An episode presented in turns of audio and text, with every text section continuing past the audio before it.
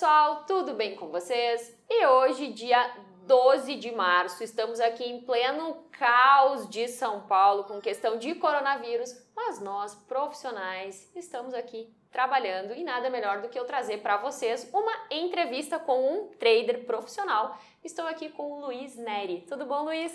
Tudo bem, Luana? Prazer em estar aqui. Muito obrigado pelo convite. Espero que a gente possa agregar muito na vida das pessoas a partir dessa entrevista.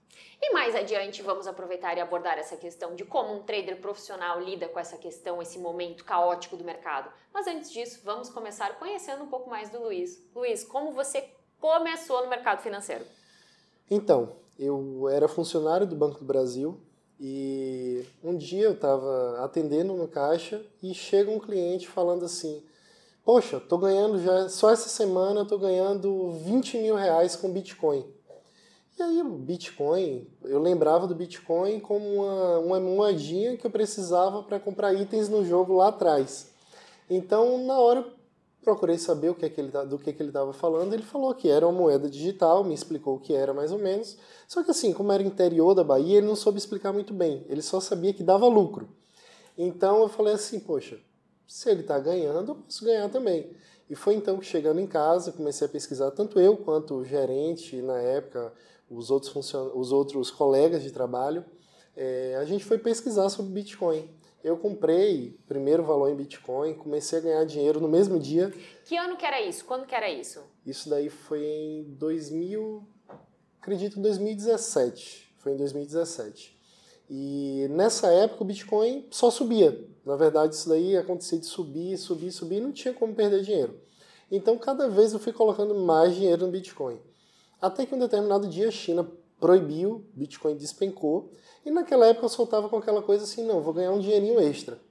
Nesse dia que a China é, proibiu o Bitcoin e o Bitcoin despencou, eu perdi 50% do que eu tinha porque eu saí do mercado, eu estopei a operação.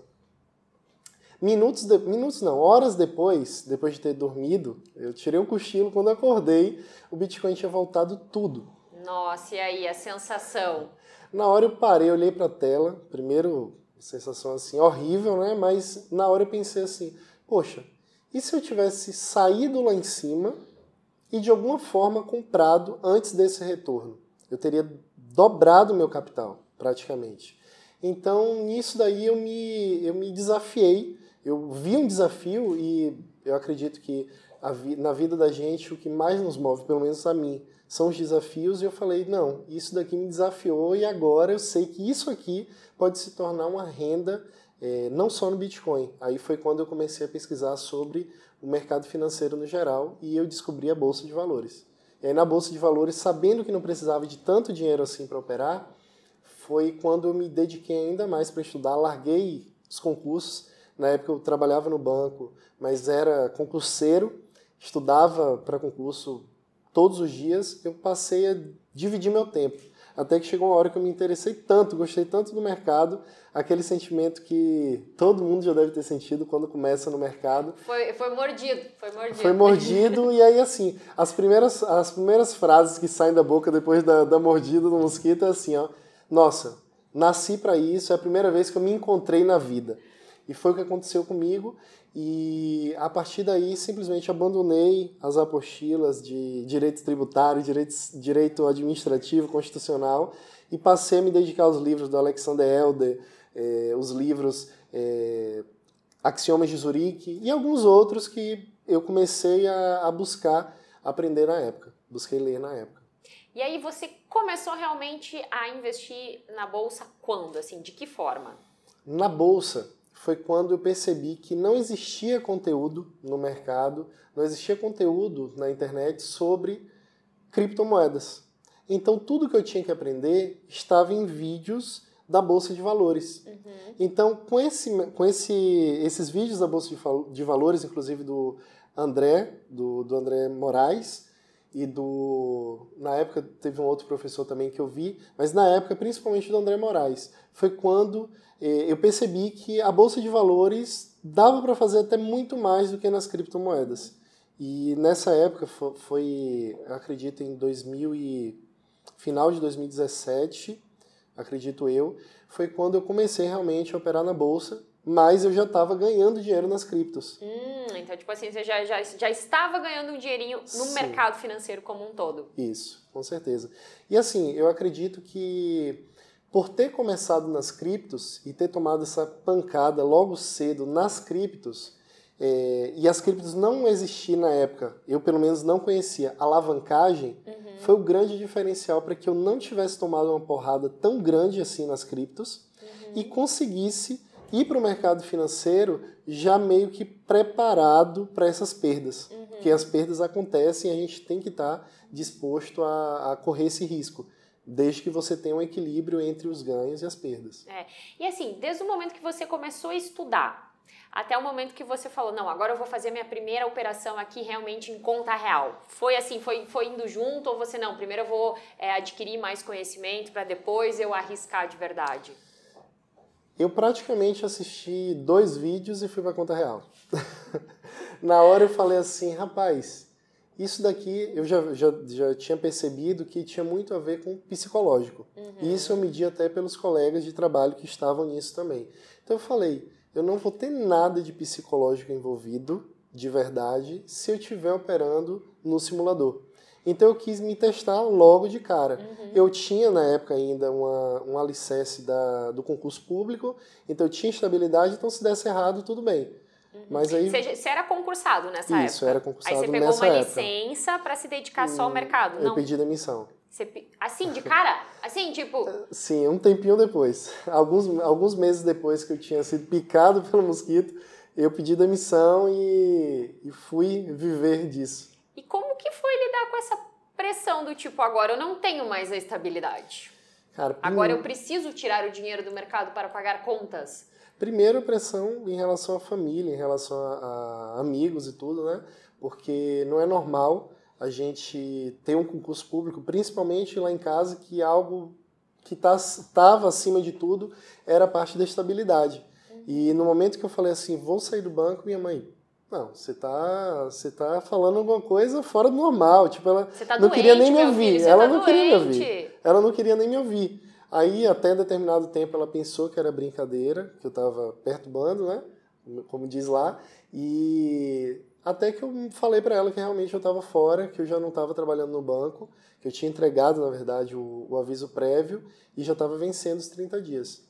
E aí? E aí que aí ela não tinha mais o que fazer, né? Acreditou. E no dia seguinte, no dia que eu saí do banco realmente, que eu já não tinha mais como voltar, eu tomei o maior loja da minha vida até aquele dia na bolsa. E aí? No me, da mesma forma, eu vi tudo que eu, tinha, que eu estava estudando funcionando, tudo que eu, que eu tinha estudado até ali funcionou muito bem naquele dia, e eu saí da frente do computador com o mesmo sentimento que eu tive no dia lá da, do Bitcoin, da queda do Bitcoin, de que aquilo dali poderia ser potencializado. Só que a cada vez que isso acontecia, aconteceu a primeira vez, dessa vez já aconteceu um pouco diferente. Tudo isso eu anotava de uma forma que eu anotava e procurava alguma solução para que aquilo não acontecesse mais. É, como eu sou, eu sou, da área de exatas, então gosto muito de planilha, então tudo isso eu planilhei. Beleza, aconteceu isso certo. Mas o que, que me faria não passar por isso? Porque a minha intenção não era ficar naquela coisa, eu vejo muita gente falando assim, é a coisa que eu mais ouço. Não, perdi hoje, fiz isso hoje, quebrei minha conta, ah, mas foi aprendizado. Mas foi aprendizado e logo na semana seguinte ele faz de novo. Ou seja, não aprendeu, Isso. né? E ele não aprendeu, ele não, realmente não aprendeu, ou então faltou alguma coisa real para que ele colocasse na, na, nas suas regras e conseguisse ficar de fora desses momentos ruins, né? Desse colapso mental que acontece com, com o trader. E esse foi o seu pior dia no mercado financeiro até hoje? Não precisa ser em termos só financeiro, mas assim de sentimento. Qual foi o pior dia para você?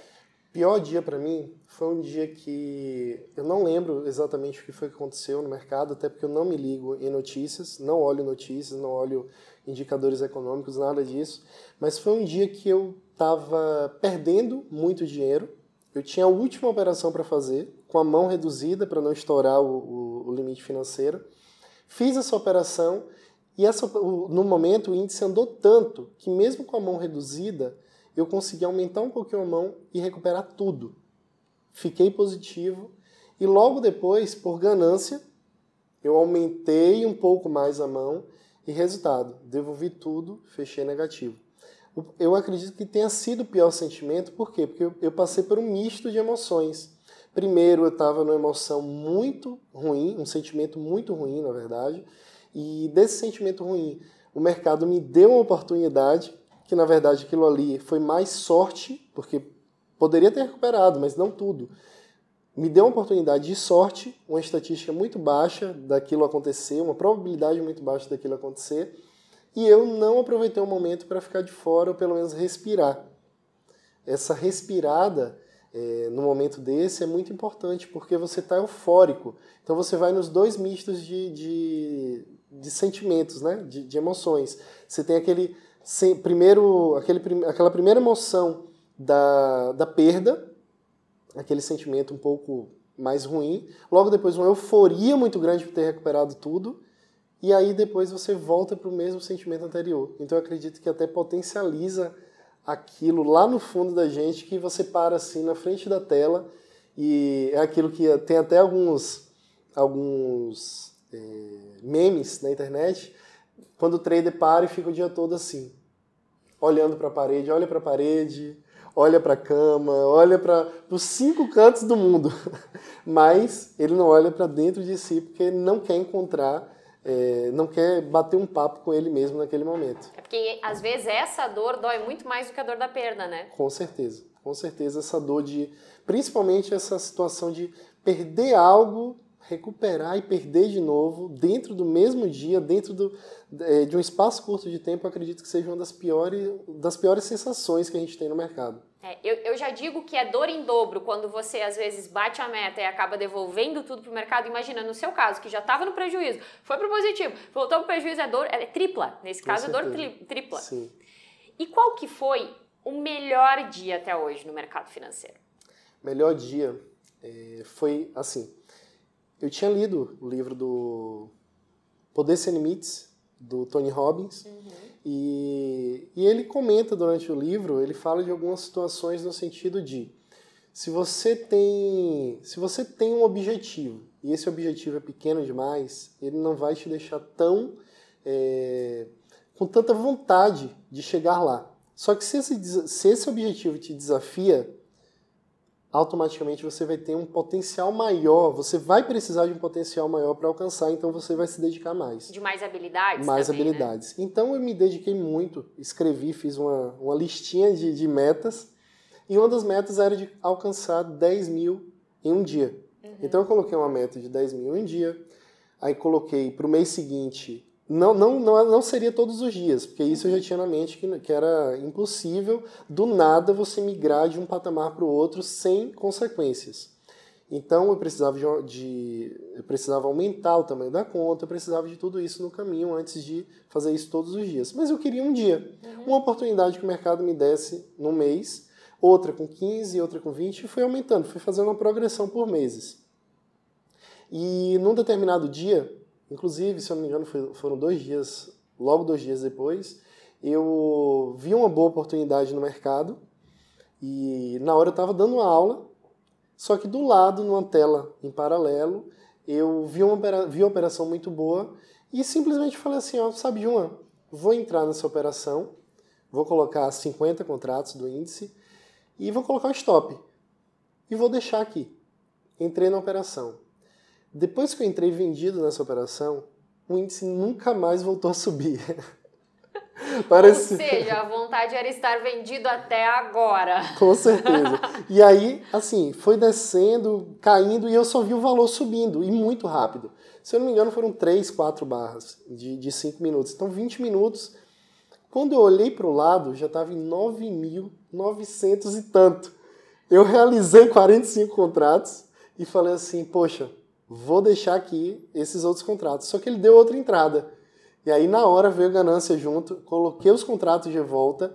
No momento que ele passou um pouco dos 10 mil, eu falei assim, não, não vou entregar isso. Apesar dele ter caído muito depois, saí da operação, fiquei em torno aí de 10 mil e alguma coisa, 11 mil. Não, não lembro bem da, da do valor, porque para mim, eu só via esse valor dos 10 mil. Uhum. É incrível como a mente da gente trava em valores redondos assim. Que foram os valores que a gente estipulou, né? Isso. Então foi o que eu, o que, que eu fiz. Eu zerei a operação, terminei a aula, primeira coisa que eu fiz, saquei boa parte do, do, do dinheiro, deixei só uma parte para aumentar contratos, para manter.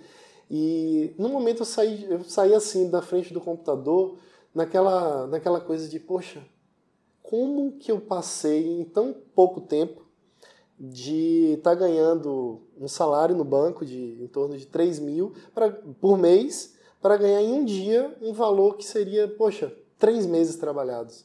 E eu fiquei assim maravilhado o dia todo, passei pensando nisso e como era possível realmente, é, como aquilo quebrou uma barreira muito grande para mim, quebrou um muro. E ao que você atribui assim que, que foi essa rápida ascensão a, a esse fato?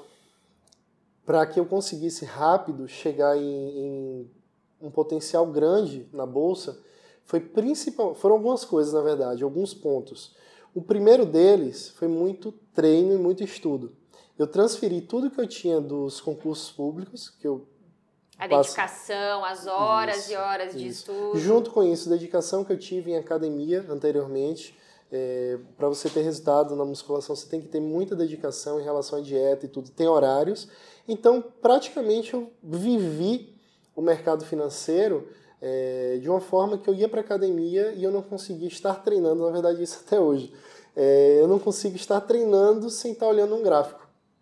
Então, de tanto olhar gráfico, de tanto realmente imprimir gráficos e olhar de perto, conversar olho no olho com gráfico, nem na tela, olho no olho. É aqui, ó. Isso, olho no olho e fazer replays, fazia, cheguei a fazer dois replays de vez com duas plataformas diferentes eu falei assim, poxa, com isso aqui não tem como não dar certo. E eu coloquei isso na cabeça.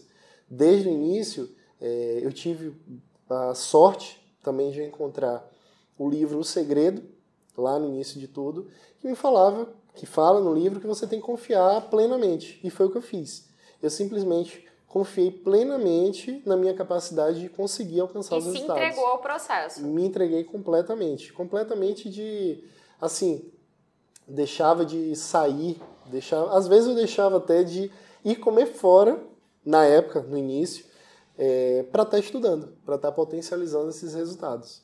E você falou antes que quando você trabalhava no, no banco, o concurso era uma cidadezinha do interior da Bahia, é isso? Isso. Como é que você Bahia. veio parar em São Paulo, hein? Queremos saber mais da sua vida. Num determinado momento, é, quando eu conheci o, conheci o Coen, né, e o Coen criou um, um, grupo com alguns alunos deles, dele. E nesse grupo tinha um, um amigo, acabou se transformando numa amizade, um amigo Naim, e nós juntamos e começamos um projeto, que foi o Fórmula do Trader. A gente começou fazendo somente vídeos nos sábados, fazendo replays. A gente fazia esses replays nos, nos sábados, à tarde. E começou a aparecer muita gente interessada no que a gente fazia.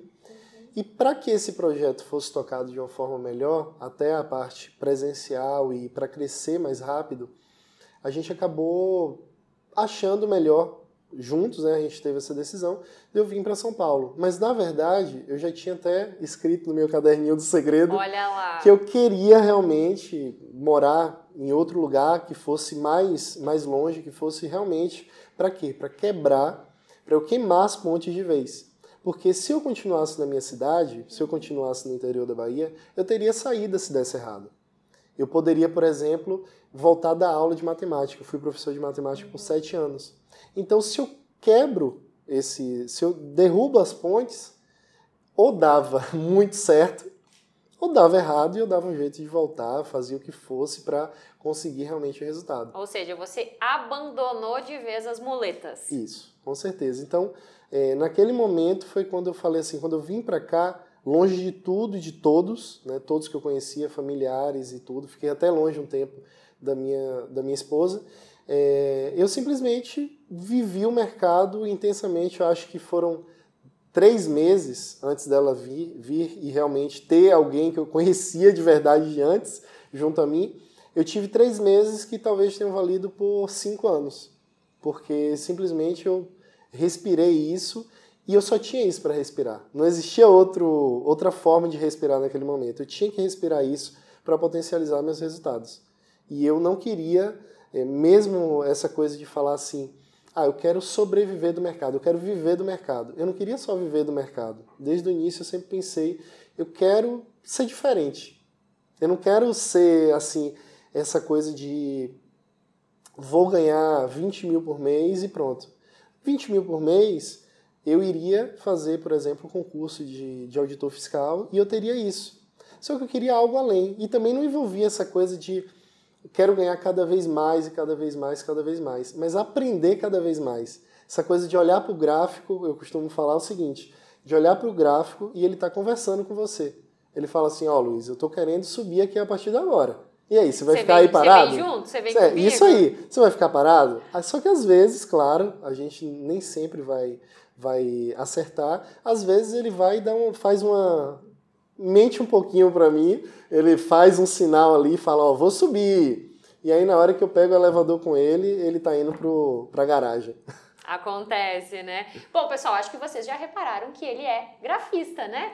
Luiz, Sim, conta um pouquinho pra gente o que você opera no mercado, se foi sempre as mesmas coisas, como é que foi a sua evolução operacional? Eu sempre fui grafista. Desde o, desde o primeiro dia, eu olhava para os candles e buscava estudar e entender eles. No início, eu, eu sempre pensei em relação à memória fotográfica. Então eu pegava os gráficos e tentava identificar padrões nas criptomoedas de relação de plano cartesiano. Plano cartesiano envolve um eixo X e um eixo Y, que é o gráfico, e o gráfico realmente segue isso. Então eu buscava imaginar que o mercado ia fazer determinados movimentos em um determinado período de tempo. Então eu buscava fazer isso nas criptos até que eu identifiquei alguns padrões. É, por exemplo, existia uma cripto que todo dia, às 20h30, ela dava uma esticada de 10 a 20% de alta e voltava no mesmo candle, no, em um pavio. Identifiquei que outra fazia o mesmo padrão às 23h30. E eu fui fazendo essa, essas análises, realmente, planilha, planilha, planilha, para tudo que é lado. E depois eu comecei a aprender o price action da forma da análise técnica, uhum. que é uma forma mais fechada, vamos dizer assim. Durante esse período eu aprendi, eu conheci o Renko e comecei a operar pelo Renko. Até ganhava alguma coisa, mas eu sentia que eu tinha problemas com o Renko, me dava muita ansiedade, eu queria estar em operações o tempo todo. É, então, eu, além disso, no Renko eu ficava buscando coisa de 100% de acerto. Se uma estratégia começava a me dar um loss em quatro games, eu já começava a achar que aquela estratégia não servia. Não funcionava, você já não confiava. Isso. Então, assim, eu percebi que o Renko mais me atrapalhava do que ajudava. Foi quando eu passei a usar o Price Action da análise técnica junto com padrões de entrada no Renko de um setup que eu tinha é, desenvolvido. Eu desenvolvi esse setup e usava os dois em conjunto foi quando eu comecei a ter resultados, um setup. Eu até fiz, hoje em dia tem um vídeo que eu, que eu gravei falando disso, que é o setup hook. Coloquei o setup hook e era o setup que eu utilizava nessa época. Me deu resultado por um bom tempo, só que eu senti ainda assim que essa estratégia não me levaria muito além e não me levaria onde eu queria, que era realmente assim, é, sair dos limites convencionais, não, como eu falei, não em relação a valores, mas em relação a conhecimento. E eu, eu ficava com muito medo de notícias. Através do Renko, através daquilo que eu estudava do Price Action na época, é, eu sentia que eu estava muito é, propenso a, a, ter problemas com notícia. Se teve um dia, por exemplo, que o, saiu alguma notícia política, eu estava vendido e o mercado simplesmente subiu de vez, mil pontos em uma barra, se eu não me engano. E eu falei, poxa, tem como entender isso de alguma forma. Não acredito que tudo seja aleatório. E no meio desse caminho, eu conheci o price action do Al Brooks. E percebi que, cara, era tão. Quando, ele, quando eu comecei a ler, que realmente sou, sou fã incondicional, é, eu acredito que seja até a primeira, a, o primeiro caso, assim, nunca fui fã de, de, de, de artista nunca fui fã de cantor, de, de banda, esse tipo de coisa, mas realmente fiquei fã por quê? Porque ele conseguiu passar a tranquilidade das estatísticas, da matemática, para o mercado. E além disso, ter estudado todos, praticamente todos os movimentos possíveis que um gráfico pode fazer. E como já se adaptava muito à forma que eu pensei de estatísticas em relação a padrões, é, foi quando eu realmente me encontrei. E eu percebi que ali estava a chave para eu potencializar tudo que eu queria.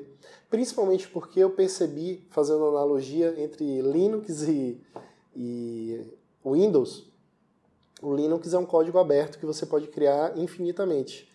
Esse padrão dele me fez, me deu uma liberdade de criar infinitamente dentro do, dos padrões que ele ensina, das coisas que ele ensina.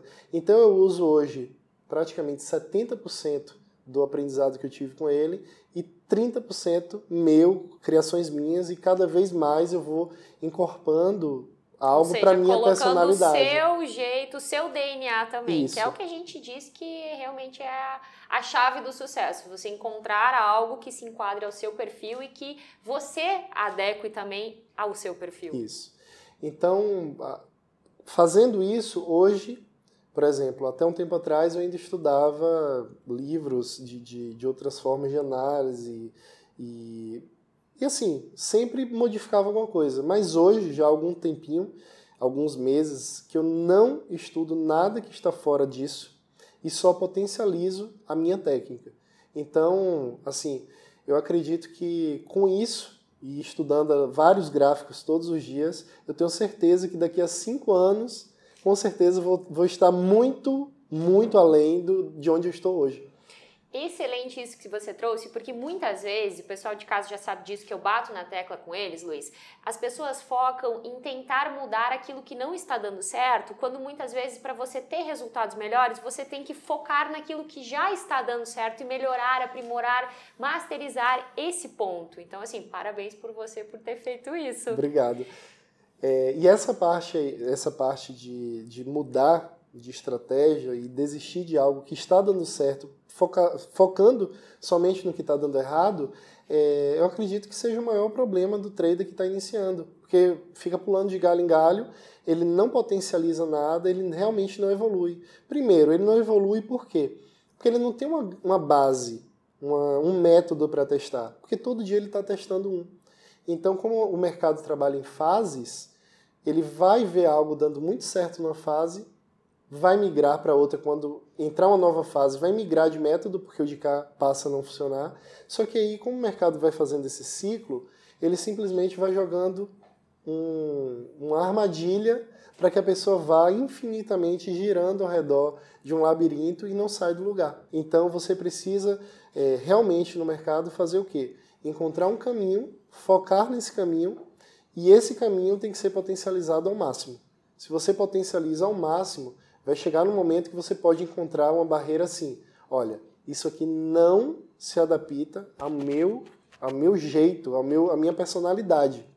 Aí sim eu acredito que depois de um tempo de teste você possa encontrar isso. Ah, Luiz, mas você com isso você vai perder todo esse tempo que você acreditou naquele operacional. Eu não acredito que você perdeu.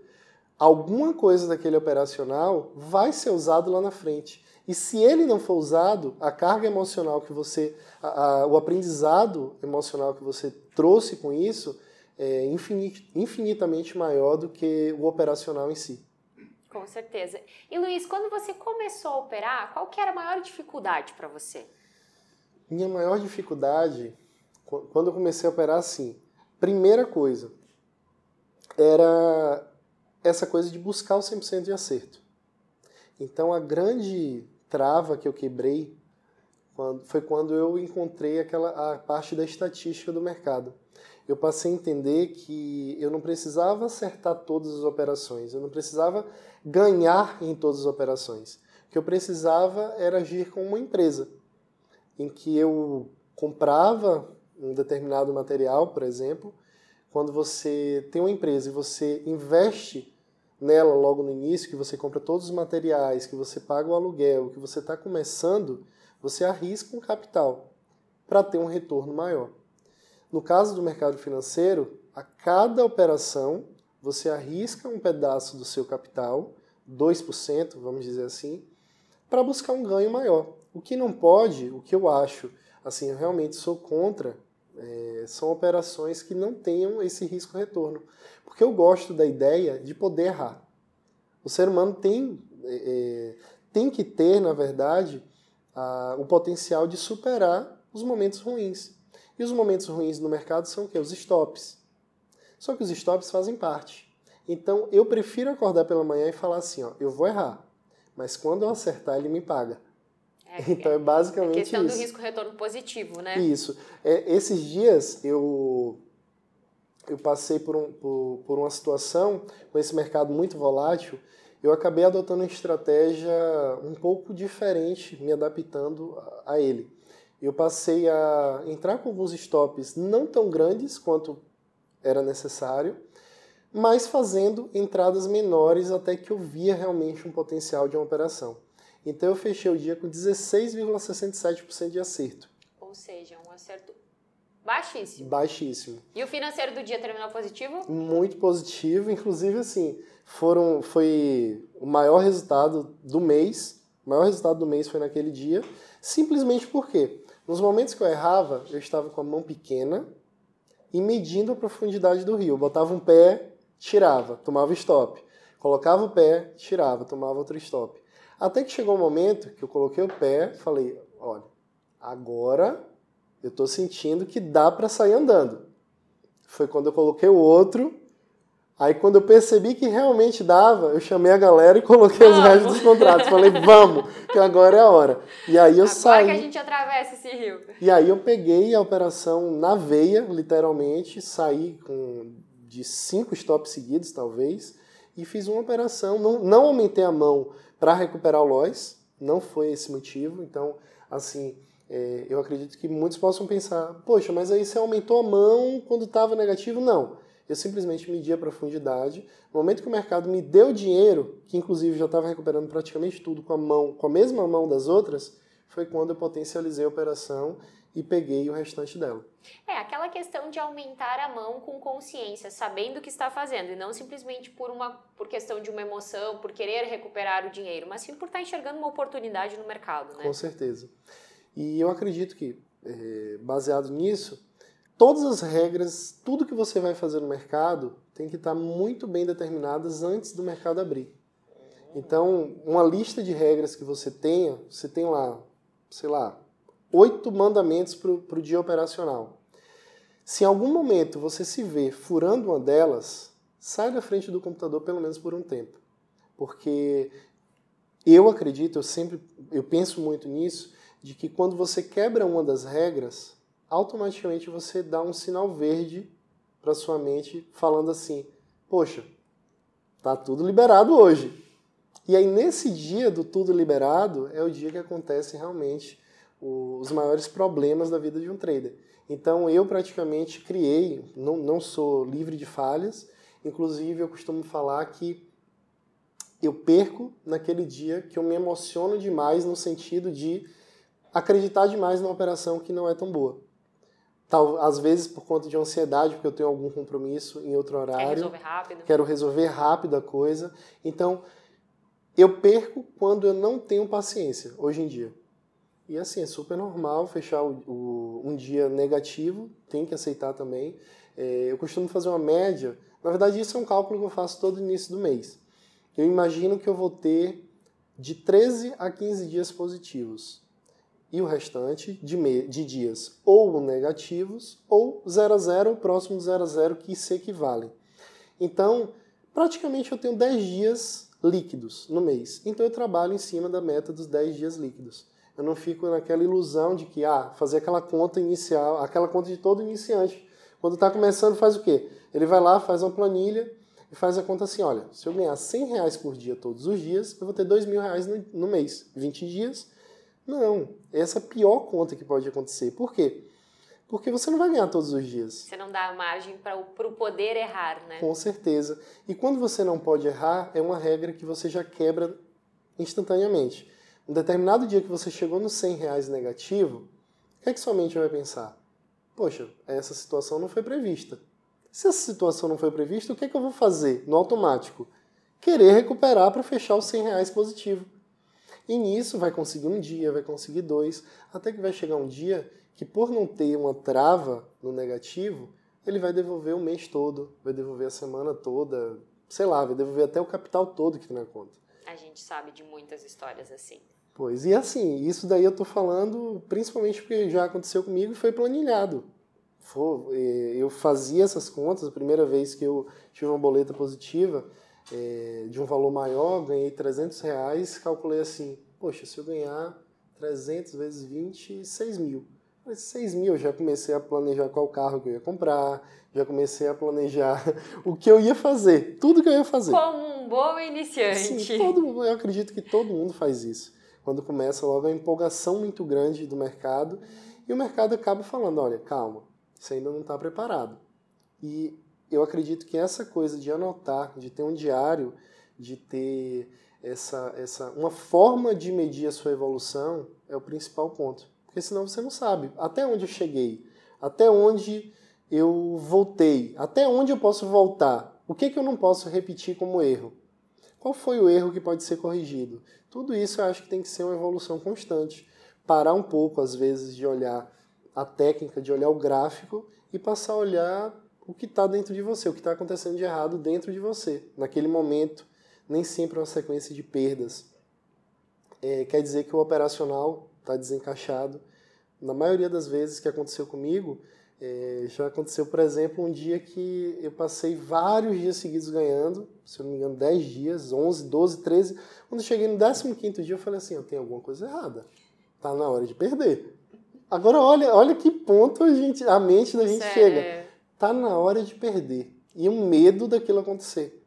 Aí, quando aconteceu, não foi naquele dia, mas no dia seguinte aconteceu isso. E eu não perdi um valor normal nessa época. Eu perdi umas três vezes o que estava determinado. Não devolvi tudo, uhum. mas devolvi seis dias de operações em um. E aí eu acredito que grande parte do, dos problemas que um trader tem, na verdade, é, isso aí eu acabo tendo certeza absoluta, que está realmente nesse controle aí da mente. Então, pessoal, trabalhem a mente de vocês. E para isso que nós estamos aqui também com este canal, tentando trazer conteúdos para ajudar vocês a fazer isso. Luiz, conta pra gente, quando você começou a operar mercado brasileiro, até você pagar sua primeira DARF, até ter aí uma consistência de ganhos positivos, quanto tempo? Seis meses. Seis meses, gente. Seis meses. Esse garoto é prodígio, hein?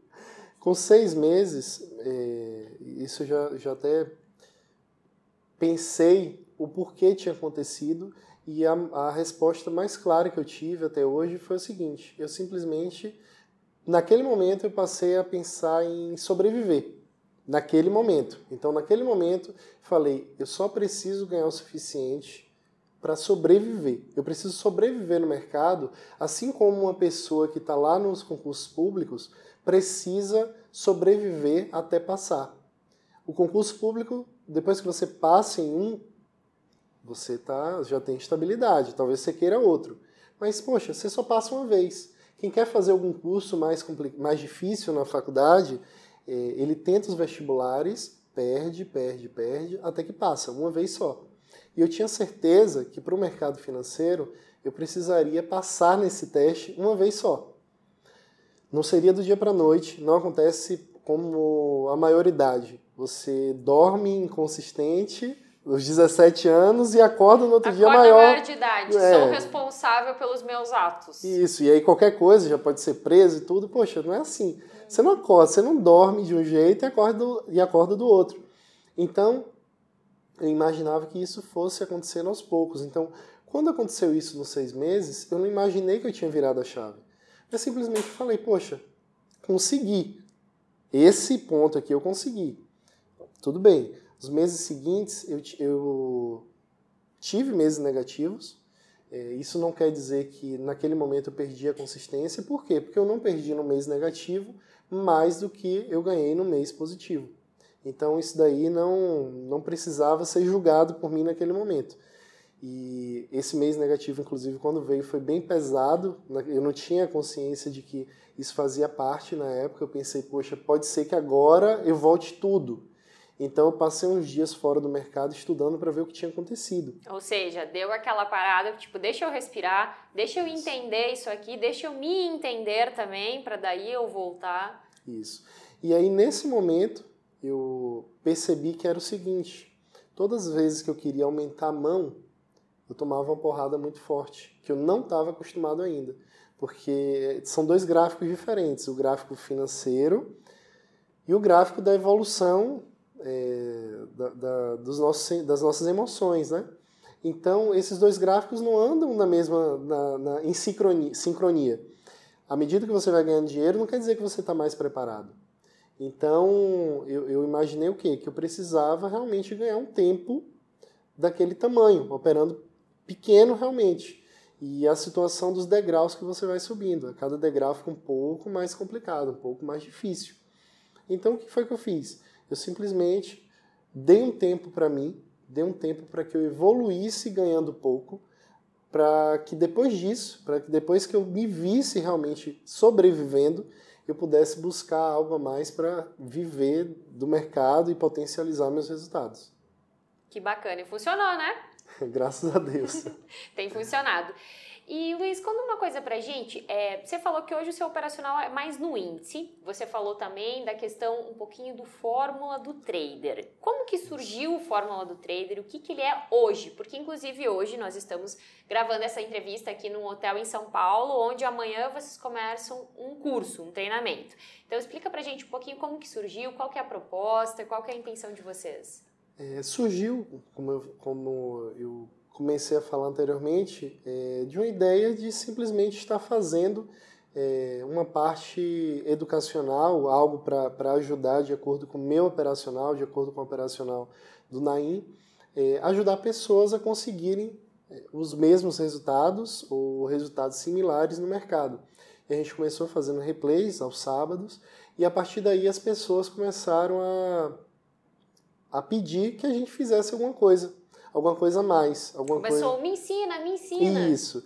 E aí, assim, sinceramente, tudo que, tudo que eu fiz na vida, desde, é, desde que eu comecei a trabalhar, bem novinho, tudo eu acredito que o esforço merece uma recompensa. Então, poxa, nada mais, mais justo que a gente começasse a cobrar, mesmo que fosse um valor mais baixo. Então a gente foi fazendo isso e algo que me incentiva a continuar cada vez, cada vez mais nisso. Na verdade, cada vez mais eu falo assim, não sei por quanto tempo. Não, não tenho, eu não tenho a pretensão de continuar fazendo isso para o resto da vida. Amo, amo ensinar, só que eu acredito que no mercado a gente tem muito é, uma questão de um sentimento que eu não gosto muito de trazer essa energia para mim, que é esse fator. Ah, ele está nisso porque é só pelo dinheiro do curso e fica naquela coisa, ah, será que ganha dinheiro realmente no mercado? E eu acredito que essa energia é uma energia muito pesada. Então eu quero realmente chegar num determinado ponto e falar assim, não, tudo bem. Eu evolui o máximo possível como professor e a partir daí eu posso fazer de uma outra forma. São coisas que eu, que eu planejo para o futuro. Deve estar tá na listinha, gente. Com certeza, está no, no, no, caderninho. E, mas, mas do momento agora, o que é que eu penso? Se eu tivesse que parar hoje e falar assim, ó, vou operar e vou ganhar meu dinheiro no mercado, vou potencializar meu, meus resultados com a minha técnica. Eu realmente parava e fazia só isso. Só que estar ensinando, além da parte do, do, do financeiro, poxa, quem é que não quer, mesmo com uma, uma, renda, ter uma renda extra? Né? É isso. É, além disso, todos os dias que eu dou aula, eu penso uma coisa nova, eu tenho um insight. A gente estuda muito. Isso. Então eu não paro, eu não paro de estudar.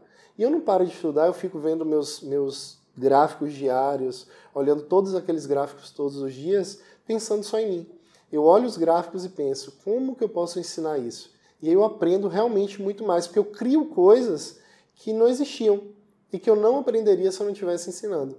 Então, enquanto esse prazer de dar aula trazer para mim também essa evolução no sentido de operador e também de professor, de, de, de, ser humano no geral, porque eu acredito que o trader ele acaba se tornando um estilo de vida no sentido de evoluir todos os dias. E com certeza você tem contato, tendo contato com, com todas as pessoas que estão no mercado, inclusive trabalhando com a mente dessas pessoas, é, você percebe que realmente são pessoas que se transformam. É algo, é uma mutação praticamente diária. E essa coisa de, de mutar, de evoluir, de se desafiar. Um, do, um dos desafios que eu criei para mim foi poder ensinar a coisa mais difícil de uma forma mais simples e fácil para uma pessoa que tem dificuldade em aprender. Eu estou nessa missão e com fé em Deus vou chegar num ponto o máximo que eu posso conseguir nesse sentido. Mas agora é uma evolução constante minha e de quem me acompanha, de quem é aluno do Fórmula do Trader. A gente tem um canal também que tem alguns conteúdos, tem o Instagram. Vai estar tá aqui depois, pessoal, na descrição do vídeo, vai estar tá lá o canal do Instagram, do YouTube, os contatos também. Posso? Os contatos? Com certeza. Tá? Vai estar tá tudo aqui para vocês conferirem por lá também. Com certeza. E surgiu dessa forma e hoje se mantém principalmente nesse sentido de evoluir e fazer com que as pessoas evoluam também. Que bacana. E Luiz, conta pra gente hoje qual que é um grande desafio pessoal para você. Meu grande desafio hoje é conseguir, é, é justamente esse aí nessa parte educacional, é conseguir transformar toda essa, essa loucura que é o mercado, que é uma loucura realmente, você vê muita informação, é, muita coisa de um lado, muita coisa do outro, é transformar tudo isso que eu consigo enxergar no gráfico é, de uma forma simples, talvez um fluxograma, para que as pessoas possam seguir e conseguir se controlar. Então, o grande desafio é esse, e, e na verdade, algo que anda em paralelo a isso é conseguir atingir o máximo de pessoas no sentido de enxergar as coisas mais simples do que elas são, do que, do que se vê, na verdade, do que se vê. Por exemplo, essa coisa de eu vejo todo dia pela manhã nos grupos de, de traders, é notícia disso, notícia daquilo, ah, isso pode, pode fazer o mercado cair não sei quantos mil pontos, ou pode fazer subir, e simplesmente as pessoas param de focar no que realmente importa para estar tá ali no day trade, claro que isso importa em, outro, em outras situações, swing trade, position, é, mas dentro do day trade, as pessoas param de focar no que realmente importa, na parte é, interior, na parte do operacional e focam muito tempo e energia em algo que não vai render tanto assim para eles. Então, meu grande desafio é conseguir passar essa tranquilidade, essa tranquilidade, essa essa paciência nesse sentido que eu tenho. Não é paciência em tudo que é coisa, não. Mas nisso. O que será que tira a paciência dele, hein, gente? Uma barra de 3 mil pontos contra mim. e pulando stop. Isso daí pula. Isso daí tira. Tira, paci... oh, isso tira paciência, hein? Isso tira, não tem como. É, mas, assim, passar isso para as pessoas e conseguir que as pessoas vejam dessa forma mais simples e divertida também. Importante. E agora eu acho que esse foi o gancho perfeito para a gente abordar a questão de como você, um trader profissional que vive do mercado financeiro, encara esse momento atual do mercado de forte volatilidade, de todas essas notícias, do índice despencando, da bolsa despencando, como que você, como trader, day trader, encara tudo isso e passa para os seus alunos? Primeira coisa, álcool em gel. Sempre tá usando álcool em gel aí. É o primeiro eu detalhe. Meu na bolsa, eu tenho meu na bolsa também. É Vocês primeiro... não estão vendo, mas os meninos aqui atrás estão de máscaras, melhores é, do que nós. Pois é. E a primeira coisa, álcool em gel, né? Para não, não, não correr mais riscos. E dentro do mercado, eu, eu criei assim, eu criei um, uma, um superego, talvez, né? É, é alguém que não essa outra pessoa, que não sou eu, essa pessoa dentro do mercado pensa o seguinte: eu sou day trader, eu opero o momento e eu não estou nem aí para o que acontece com a economia, não estou nem aí para o que pode acontecer com o ativo, tanto caindo quanto subindo. Eu só estou ali para praticar aquilo que eu estudo todos os dias. Esse é um. E existe o Luiz de fora que faz swing trade, que compra ações pensando lá no futuro esse se preocupa. Só que dentro do mercado eu tenho que ser esse aqui. Esse que está preocupado com, é, com as ações não pode interferir no de cá. Porque senão o daqui pode sair prejudicado e automaticamente não vai gerar receita para o daqui investir. Então, eu acredito que você tem que simplesmente se basear no operacional. Só um detalhe: ultimamente a gente tem uma, pela volatilidade, pela grande volatilidade, a gente tem alguns problemas. Primeiro, Stops ficam muito caros, então você tem que se basear no seguinte: eu aguento emocionalmente e financeiramente segurar um stop desse tamanho, se eu não aguento o stop, não vai pensando que você vai acertar todas. Você vai tomar stop. Você vai aguentar? Ah, não, Luiz, eu coloco um stop menor. Tudo bem. Você coloca um stop menor, você corre risco de tomar três stops seguidos muito curtos e tá fora do dia. Vale a pena? Então é melhor pensar, faço um stop seguro se eu aguentar aquilo. Então eu estou operando um pouco menor, fazendo pontuações muito maiores também, porque sempre que o mercado ele te dá mais risco, ele te dá também maiores oportunidades. Por exemplo, ontem eu bati recorde de, de pontos, tanto no dia quanto em uma operação. Mas, em compensação, eu me arrisquei também. E esse risco faz parte. E aí o segundo risco é a parte técnica mesmo, parte, na verdade, uma parte, é, não sei nem dizer o que seria, mas de corretoras, da bolsa. O... Que a gente tem visto aí muito problema. Isso. Então é o seguinte, poxa, travou o mercado naquele momento, velho, a culpa é sua. A culpa não, a, a responsabilidade é sua. Você quis operar. Isso, você entrou ali porque você quis. Ninguém chegou lá e te forçou. É, ó, você tem que clicar, você não, não, não é obrigado a nada dentro da bolsa. Então, é, você tem que se preocupar nesse sentido. Então, o que é que eu estou indicando hoje, em particular? No momento que acontece um, um circuit breaker, você automaticamente, como day trader, tem que pensar: poxa, pode acontecer de novo daqui a alguns minutos. Então vale a pena estar ali? Hoje foi o primeiro dia, desde, desde os últimos, que eu falei assim: busquem ficar de fora. As corretagens, as corretagens não, as, as alavancagens estão menores, eles é, aumentaram, maior, aumentaram né? as margens. Então, a margem maior já te mostra alguma coisa. Realmente, o mar não está para peixe, peixe pequeno. Então é melhor que fique de fora. Isso eu acho que foi muito bom por, é, da parte das corretoras. Não, não sei o que gerou isso para eles, mas isso daí foi muito bom no sentido de tirar muita gente do mercado que com certeza poderia perder até muito mais do que tem na conta, muito mais do que pode suportar. Então é, eu falei para os alunos assim: eu prefiro que eles não operem e estejam na bolsa no momento bom quando o mercado realmente for dar dinheiro e de uma forma mais tranquila do que está se arriscando agora. E morrer para o mercado e não conseguir voltar na semana que vem para operar. Né? E entrar na estatística.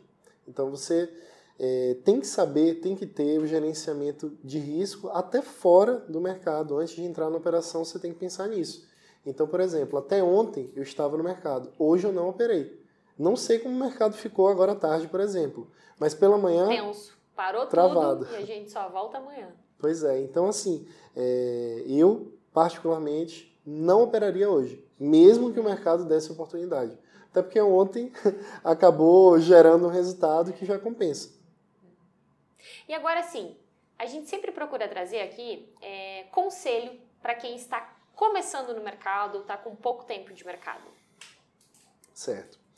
Eu acredito que o principal seja focar numa técnica, encontre uma técnica que realmente faça sentido para você, que realmente se adapte a você. E faça dessa técnica seu livro de cabeceira. Livro de cabeceira, livro de carro, livro de tudo que é canto que você for. Transforme isso daí no que você realmente vai viver nos próximos meses, anos. E foque em treinar essa estratégia, foca em treinar esse operacional. Por quê?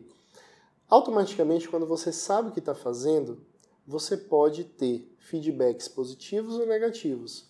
E feedback nada mais é do que uma oportunidade para você melhorar seus resultados. Se você fica migrando, você não sabe onde melhorar. Então foca em um e principalmente foca aí na evolução é, da sua mente relacionada a isso entender que os stops fazem parte. Primeira coisa, você está procurando uma estratégia que tenha 100% de acerto, que você acerte, sei lá, de 10 operações, na verdade, de 10 operações, você acerte 8, já vai pensando que não está no, caminho tão certo assim. Porque você vai acordar e vai pensar, poxa, não posso errar hoje. E isso é muito complicado. Sua mente não aguenta a pressão. Então é melhor que você busque uma, uma operação, um tipo operacional, primeiro, já indicando aí alguma forma de operar. pelo menos com risco-retorno de 2 para 1. Porque aí você, como iniciante, não corre risco de errar uma operação, de, de na verdade acertar três operações e em uma operação devolver tudo. Se você acerta uma, você já tem uma bolsa que o mercado te paga para você continuar estudando. E todos os dias. Isso daí, poxa, todo mundo já deve ter ouvido falar. Estude todos os dias. Vocês estão num meio em que as pessoas evoluem a cada dia. Então você precisa evoluir a cada dia também. Até que você vai chegar num ponto, que eu acredito, que você vai na inércia. E aí, quando essa inércia chegar, aí sim você vai poder curtir um pouco mais seu tempo, você vai poder aproveitar o que realmente a bolsa tem para te dar. Ou seja, daí você talvez usufrua da famosa vida de, vida trader. de trader. Luiz, agora, segue o fluxo. Mercado financeiro para mim é? Vida. Dólar ou índice? Índice. Day trade significa? Velocidade. Disciplina para mim é? Tudo. Se eu bato a meta? Paro. Se eu tomo loss do dia? Paro. Agora, vamos para um âmbito maior. Um livro. Todos do Al Brooks. Um filme. A Grande Aposta. O meu ídolo. Al Brooks. Meu final de semana preferido é? Todos. Meu hobby. Estudar. O legado que eu quero deixar para as outras pessoas. Tudo é mais simples do que você vê. Gente, sensacional! Luiz, muito obrigada por estar aqui concedendo o seu tempo, por se deslocar até aqui para a gente gravar essa entrevista. Pessoal de casa, se ainda não deu o like no vídeo, tá mais do que na hora que essa entrevista tá mais do que merecendo o like de vocês. Os contatos do Luiz do Fórmula do Trader vão estar tá aqui na descrição, depois vão lá, confere o trabalho que os meninos têm feito. Luiz, muito obrigada novamente e a sua palavrinha final para o pessoal. Muito obrigado. É, agradecer a todos que assistiram até aqui é, puderam ver um pouco mais do que, do que eu penso, do que a gente pode estar tá agregando aí a todos vocês e falar para vocês o seguinte, principalmente nesse momento, você vai passar por dificuldades, vai passar por momentos mais difíceis e mais fáceis. Você não vai ser o, você não se define pelo momento mais difícil que você tem, nem também pelo momento mais fácil. Você tem que se basear na disciplina de estar no meio, de você estar sempre apostando na pessoa que você é no dia a dia. Não se baseie nos extremos, porque se você se basear nos extremos, aí você não vai estar se medindo de verdade, principalmente no meio que a gente vive, que é o mercado financeiro. Gente, sensacional! E vocês já sabem que eu vejo vocês no próximo vídeo.